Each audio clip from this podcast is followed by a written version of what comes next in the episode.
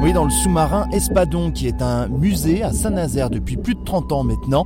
Un vrai sous-marin qui était en activité entre 1960 et 1986.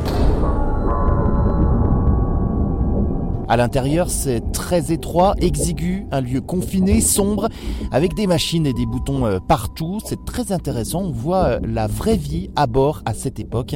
Visite avec Magali, c'est notre guide. Le sous-marin fait 77 mètres de long. C'est un petit espace puisqu'il faut y loger les machines et les hommes. Ils étaient 65. Ceux qui faisaient fonctionner vraiment le sous-marin, hein, les mécaniciens, entre ceux qui euh, s'occupaient de l'écoute, de tous les appareils, et puis bah, ceux qui aussi permettaient que l'on y le cuisinier par exemple, et le commandant. On visite à la lumière rouge qui différencie euh, la nuit du jour pour que les hommes à bord euh, puissent se repérer dans le temps.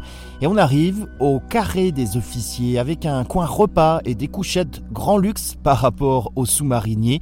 Euh, ce qui frappe, c'est l'optimisation de l'espace, hein, les tables qui se plient ou encore les lits qui sont superposés. À bord, on a peu de place, 65 hein. hommes d'équipage et on n'a pas autant de couchettes que d'hommes. Donc en fait, il y a deux couchettes pour trois personnes. Donc on va dormir à tour de rôle. Et évidemment, quand on quitte sa couchette, elle est encore chaude pour le suivant. Les hommes à bord partaient pour 45 jours en moyenne. En activité, l'Espadon, euh, qui a son port d'attache à l'Orient, a fait l'équivalent de 17 fois le tour du monde. À l'extrémité du sous-marin, on trouve la salle des torpilles. Une vingtaine d'engins explosifs y étaient stockés.